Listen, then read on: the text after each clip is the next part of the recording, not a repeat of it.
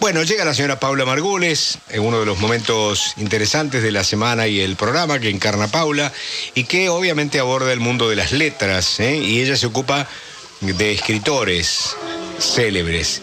Y hoy mm, se va a ocupar de una escritora célebre. ¿Cómo te va? Muy bien, emocionada por la exageración. hoy al menos para mí es un espacio literario distinto. Sí, claro. Seguro. Eh, porque Paula hoy va a hablar de una novela que ella escribió hace ya algún tiempo, ¿no? Y que ha ganado algunos premios. Después vamos a dar cuenta de qué premios eh, ganó. Pero la novedad es que esa novela eh, adquiere a partir de ahora un soporte diferente al soporte tradicional de los libros. Así es, se trata de Brújula al Sur. Es mi primera novela y ganó el premio MC 2000. Que después de 20 años la novela siga vigente y pueda tener soporte electrónico, soporte digital, para mí realmente es una alegría. Claro. Bueno, eh, me imagino que es una alegría eh, para vos y además es una alegría de alguna manera verla revitalizada a la novela, ¿no? Sí, sí, vos sabés que es un policial que cuenta la historia de la Argentina. Claro. Cuando yo lo empecé a escribir creí que iba a ser un ensayo histórico y llegó un momento en que me atasqué, había investigado, escribí, escribí y me atasqué, quedé absolutamente parada. Y me di cuenta de que en el texto sucedía lo mismo que pasa a veces en la vida cotidiana cuando hablas, el modo en que hablas hace eh, la manera en que lo que decís sea recibido de una forma o de otra. Y a veces se parece a esas tortas que, que uno ve en algunas vidrieras que parecen de cartón. El texto se había puesto duro, incomible, hasta que me di cuenta de que en realidad lo que estaba esperando era el formato de novela, que había que cambiar ese formato. Y, el proceso fue mucho más rápido porque a partir de ahí era como que las páginas históricas estaban esperando a la novela. Ah, muy bien. ¿En qué año ganaste el EBC? En el 2000. En el año 2000. En el año 2000. Hace exactamente 21 años. Hace, hace exactamente 21 años, nada menos. ¿Ese es tu primer libro, tu, tu libro? Es mi primera novela y ah. mi primer libro que, hizo trascendencia, que hizo camino. Hubieron cosas anteriores, pero con trechos más cortitos. Está bien. Está. ¿Y cómo lo presentaste al concurso? Eh, ¿Con expectativas? ¿Te sorprendiste cuando te eligieron? Mucho. Yo creo que cuando recibí el llamado y, me dijeron que esa novela ganó, la persona que hablaba debe haber quedado sorda por mi grito. Más o menos así. sí, porque con una primera novela, bueno, lo que hice fue tirar una botella al mar. Y, y quería medirme para ver qué era lo que pasaba. No imaginé que iba a ganar ese premio. Sobre el final de este encuentro yo voy a contar una pequeña anécdota que tiene la novela y que es realmente revelador de que a veces las cosas te pueden sorprender en la vida de una manera particular. Bueno, pero ¿de qué manera vamos a presentar a tu novela? ¿Cómo no? si querés contamos de qué se trata. Sí, claro. Porque dije que es un policial. Los protagonistas son David Seufer y Walter Villegas. Villegas es un periodista que se había presentado a un concurso y había ganado un premio muy importante con un trabajo de investigación. Semanas antes lo había contratado un empresario para eh, limpiar la imagen, para hacer servicio de prensa. Cuando el empresario se entera de que su cronista tenía un premio tan importante, hace una fiesta en el piso 13 del edificio de sus oficinas. Y esa noche, desde el piso 13, Villegas cae y por supuesto muere. La muerte se quiere hacer pasar como un suicidio. David Seufer, amigo de Villegas, amigo de infancia, sabe que eh, Walter jamás se hubiera suicidado. Ellos estaban planificando escribir juntos un libro de historia. Seufer, profesor de historia, escritor, más eh, cercano a las ideas que a los hechos, decide investigar la muerte de su amigo. y ahí empieza todo o termina, termina de algún modo, pero también empieza para ir desandando la novela que eh, cuenta este policial con este sostén fuerte de trama histórica y que de algún modo va mostrando cómo la historia influye en nuestra vida cotidiana, la historia del país me refiero, y cuenta también cómo cada uno puede ir modificando la vida del país en, en un ida y vuelta constante. Está muy bien. Bueno, ¿hay algo para leer? ¿Hay algo para eh, Por meternos un poquitito en la entraña de tu libro? Por supuesto, siempre hay lectura. Eh, vamos a darle un marco a la lectura, si te parece. Sí.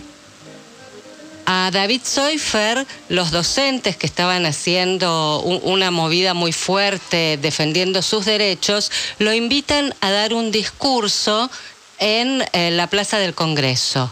Él acepta y de algún modo ese discurso también lo vinculan con la muerte de Walter Villegas. Con este marco, sí, si te parece, le A ver, escuchamos a Mariana. A Mariana que nos lee el, el discurso, dale.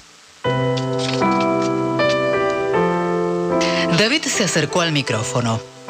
Lo golpeó con los dedos. Un chirrido agudo como el sonido de la tiza al quebrarse contra el pizarrón estremeció hasta las estatuas. La reacción de la multitud lo impulsó hacia atrás, otra vez. En ese momento, David supo qué significa tener mariposas en el estómago.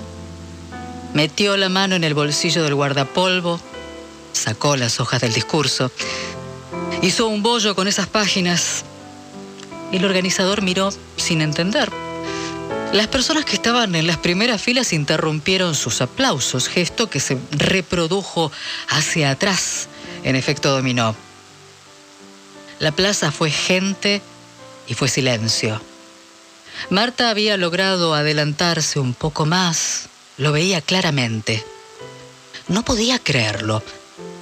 Hasta los vendedores ambulantes detuvieron su negocio para mirar a aquel hombre que frente a la multitud ávida parecía volverse atrás. Las nubes habían cubierto el cielo.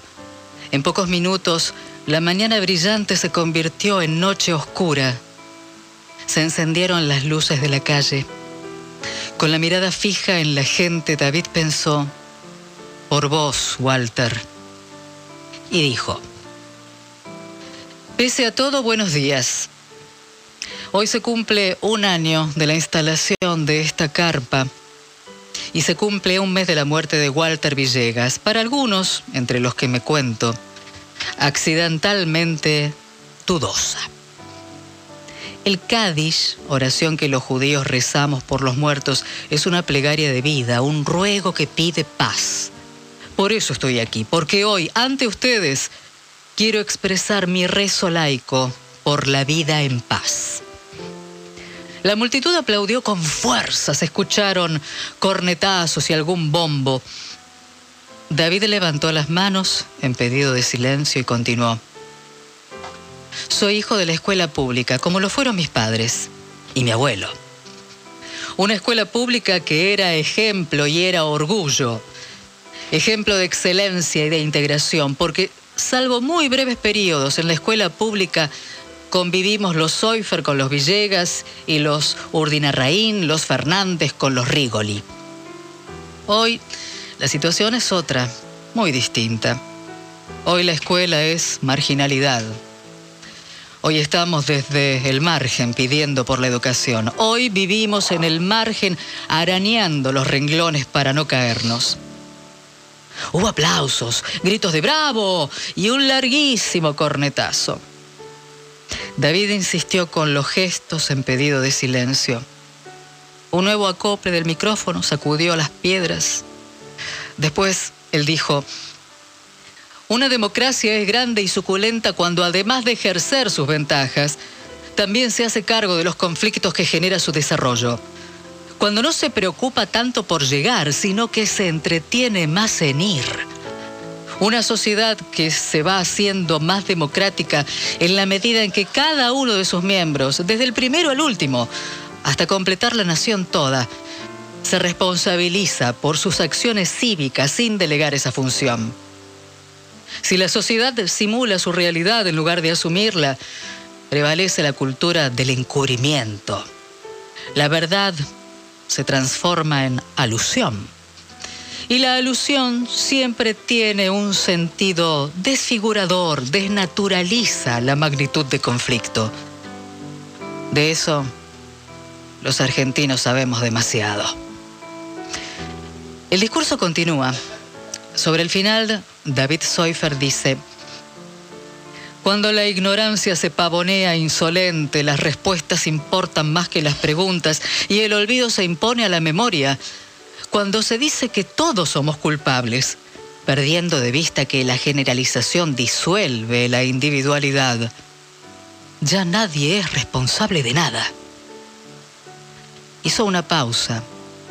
La gente lo miraba expectante. Después él dijo, cuando la vida es una caminata nocturna en un desierto sin estrellas, entonces duele, duele, duele hasta la desesperación ser argentino. La multitud vibraba. El organizador lo abrazó efusivamente. Los altoparlantes repetían, gracias, gracias, gracias. Entre saludos y palmadas, David vio los ojos llorosos de Marta. Él no supo que por última vez, en mucho tiempo, mucho, demasiado. La gente empezó a gritar desde el escenario. Un grupo de docentes vio un remolino de personas que se acercaba desde la calle Riobamba. La garúa suave que había acompañado el discurso se hizo lluvia intensa. Por detrás del torbellino, cada vez más rápido, más grueso, que se acercaba hacia el escenario, desde el Congreso estallaron reflejos de una luz amarilla. Ruido intenso, lacerante, polvo, vidrios rotos y más gritos. Una bomba. La gente corrió hacia todos lados, sin dirección, sin orden, como pudo. A lo lejos comenzó a sonar el ulular de las sirenas. Los mobileros corrían detrás de la gente, todo fue humo y confusión. No faltó quien aprovechara para apoderarse de alguna cartera. David quedó paralizado, de pie, en medio del escenario. Parecía atornillado al piso. Pensó en Walter, en Marta, en Clara y el abuelo. Ellos dos estaban viendo eso por televisión. Los docentes lo tomaron de los hombros y lo empujaron para bajar del escenario. Él no se movió. Todos se fueron. David quedó solo sobre esa tarima dispuesta para el acto. En pocos minutos la plaza quedó vacía. Las palomas volaban de un lado a otro, espantadas. Él recordó la última charla que había tenido con Walter. Un escalofrío le recorrió la espalda. Sabías de qué hablabas, hijo de puta. No te hice caso, no te creí. Pensé que era una exageración más de las tuyas. Me avisaste que esto iba a pasar. A tu manera retorcida, como siempre. No te escuché. Ahora entiendo. Creo que entiendo. Después de todo, no había demasiadas razones para escucharte. ¿Por qué no pensaste algo mejor que liquidarte? Como siempre, que yo lave los platos sucios. Muy bien, Marianita, ¿eh? Gracias Mariana por la lectura. Brújula al Sur, eh, yo dije que es un policial que, tiene un fuerte sostén histórico. A lo largo de la novela también se van contando distintos hechos, una anécdota que protagonizó Cortázar basada en hechos reales, la historia del primer matrimonio civil de la Argentina, distintos amores, amores de gente mayor, amores de gente joven y por supuesto el, el suspenso que siempre da el policial. Sí, claro. Bueno, eh, ¿cuánto tiempo te llevó a escribir? Porque yo uno piensa que a veces este, este tipo de novelas, te lo pregunto ahora vos como escritora, ¿no? Eh, se, escriben rápido, te llevó mucho tiempo. A mí me llevó mucho tiempo, alrededor de cuatro años. Ah, mirá. Porque primero fue toda la etapa de investigación. Después esa etapa en que me desvié y creí que era un ensayo. Y después todo el proceso de la novela. Y una vez que terminé, el proceso de corrección. Que también suele de ser largo. Y, esos cuatro años engloban, no, no son tiempo de escritura completo, sino que se combinan con otro tipo de actividades. Está bien. Bueno, eh, Paula tiene el gesto para con los oyentes de este programa de regalar eh, tres eh, libros en soporte digital. En soporte digital. me gustaría, porque yo siempre intento poner, no digo una dificultad, no es el primero que llama, ¿correcto? Sino es que poner una dificultad a manera de una pregunta, ¿de acuerdo? De acuerdo. Una pregunta en la cual aquella persona que escuchó este momento de haber estado atenta, porque fue una respuesta tuya a una pregunta mía. ¿eh? Por lo tanto, la pregunta que haré para responder eh, me parece a través del WhatsApp para que lo podamos hacer rápido, con nombre y con número de documento, y ya sabemos a quién le vamos a regalar los libros, ¿eh? es en qué año gana el premio MC. ¿Eh? Perfecto. Que mm, lo dijimos. Lo dijimos. Lo dijimos dos veces, yo te lo repregunté. Así que bueno, ¿en qué año esta película, esta, este libro, eh, Brújula al Sur, de Paula Margules, gana el premio eh, MC? Yo sé que Google a lo mejor puede generar alguna suerte de, ayuda, de ayuda, bueno, pero algo hay que hacer. Seguro, Y esto, seguro. esto algo hay que hacer. Pero me reservé para el final la anécdota Sí. sobre Brújula al Sur. Porque Paula un día se las ingenió para que este libro, esta novela, le llegara a una persona muy conocida, que no es precisamente argentina, pero que tiene una enorme relación con la Argentina. Así es, así es. Por esos años en que recién se había publicado el libro, eh, en momentos en que yo era oyente del programa, escuché que vos le hiciste un reportaje a Serrat. Y en, esto que digo que, que la novela eh, recupera cultura y, y la combina con la trama de ficción literaria, en la novela se menciona la música de Serrat. Cuando yo escuché que vos le hacías el reportaje, pensé, le puedo mandar un ejemplar. Y fue un trabajito de detective averiguar dónde estaba Claro. para poder enviar ese ejemplar. Entonces, eh, bueno, lo envié y por supuesto después me olvidé del asunto. Una tarde estoy trabajando en casa, suena el teléfono y tal vez como le pasa a los oyentes cuando vos lo llamás por el cumpleaños, alguien dice, ¿qué vos conocida? Y yo dije lo mismo, ¿qué vos conocida? Y preguntaron por mí, y dije que sí, que era yo y cuando escuché, soy John Manuel, me quedé sin palabras y creo que fue una de las pocas veces en mi vida. Y no solo por, por el hecho de, de escucharlo y que me llame, sino que lo que me conmovió especialmente fue que si no respondía, estaba perfecto. Que si la respuesta llegaba a través de un tercero, era fiesta. Ahora, que en medio de todo lo que estaría haciendo se tome esos minutos para llamar personalmente y decir qué bueno esta novela con este premio, realmente para mí fue el premio del premio. Sí, claro, sí, bueno.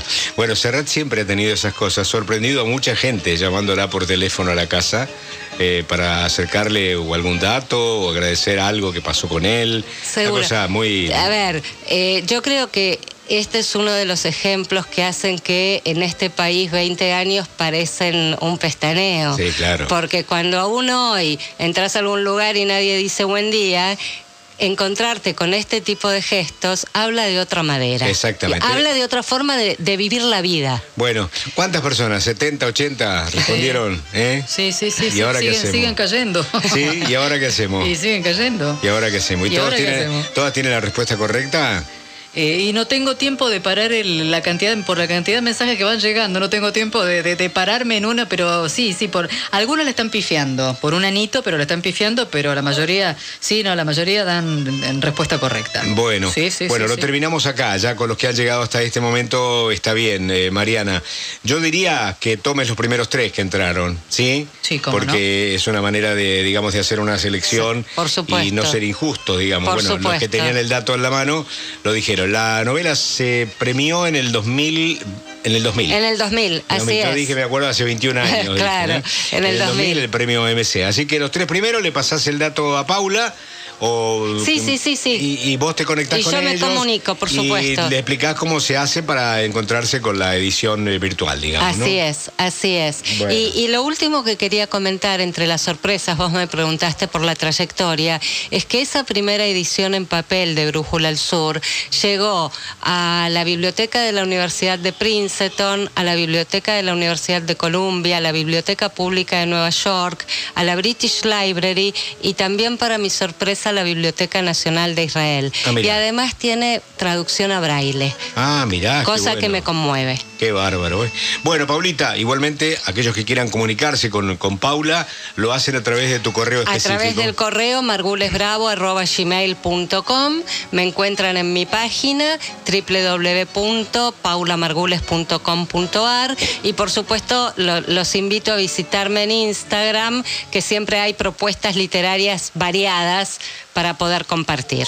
Fer, Bueno. te agradezco especialmente este espacio literario de hoy. Bueno, y ya que lo nombraste a Serrat, vamos a poner una cancioncita. ¿eh? Sí, nos vamos con él, por nos vamos- supuesto. Nos, nos vamos con él y vos te vas a conectar con los ganadores. Sí. sí, sí, sí, sí. Dale con el nano, dale nomás.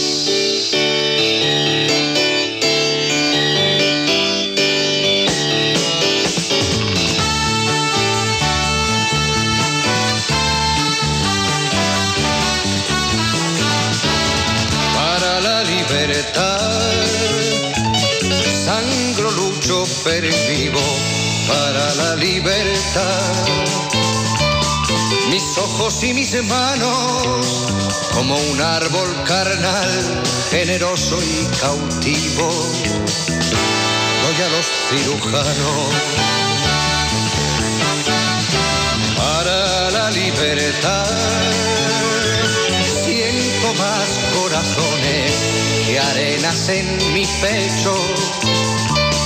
Dan espuma mis venas y entro en los hospitales y entro en los algodones como en las azucenas. Porque donde unas cuencas vacías amanezcan, ella pondrá dos piedras de futura mirada y hará que nuevos brazos y nuevas piernas crezcan en la carne talada. Retoñarán aladas de savia sin otoño, reliquias de mi cuerpo que pierdo en cada herida. Porque soy como el árbol talado que retoño, aún tengo la vida para la libertad. Sangro, lucho, pervivo para la libertad. Mis ojos y mis manos, como un árbol carnal, generoso y cautivo, doy a los cirujanos. Porque donde unas cuencas vacías amanezcan, ella pondrá dos piedras de futura mirada y hará que nuevos brazos y nuevas piernas crezcan en la carne Retoñarán aladas de savia sin otoño, reliquias de mi cuerpo que pierdo en cada herida. Porque soy como el árbol talado que retoño, aún tengo la vida, aún tengo la vida.